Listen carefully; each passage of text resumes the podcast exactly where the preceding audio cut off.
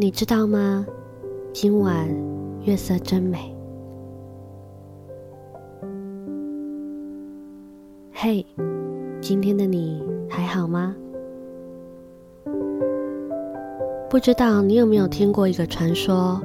日本近代文学史作家夏目漱石在广为流传的解释里，有句话叫“月色真美”，其实是夏目漱石对世人最真挚的告白。夏目漱石曾在学校里当过一段时间的英文老师。某天，他让学生们翻译一篇短文，文中正好有男女主角在月下散步。男主角情不自禁对女主角告白，说出 “I love you” 的场景。学生们对于 “I love you” 纷纷直译成“我爱你”。但是夏目漱石却告诉学生们，日本人是不会这么说的。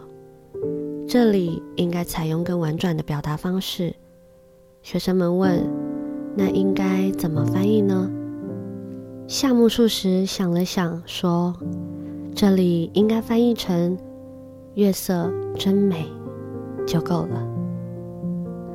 你不要说我喜欢你，你要说今天晚上月色真美。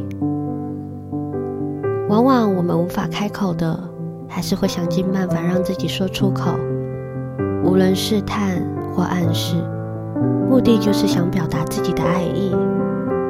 虽然不够直率，但有时婉转也比较不会给对方造成压力。偶尔我们会特别感谢这些文学家，他们总能写进人的心坎里，把那些若有所思的全化作文字。这古老的方法，原来还是最能被接受。你知道吗？月色真美。你有爱慕的人吗？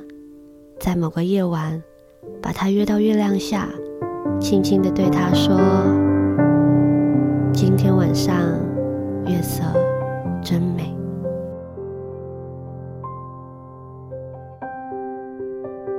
我是小雨，晚安。祝你们好眠。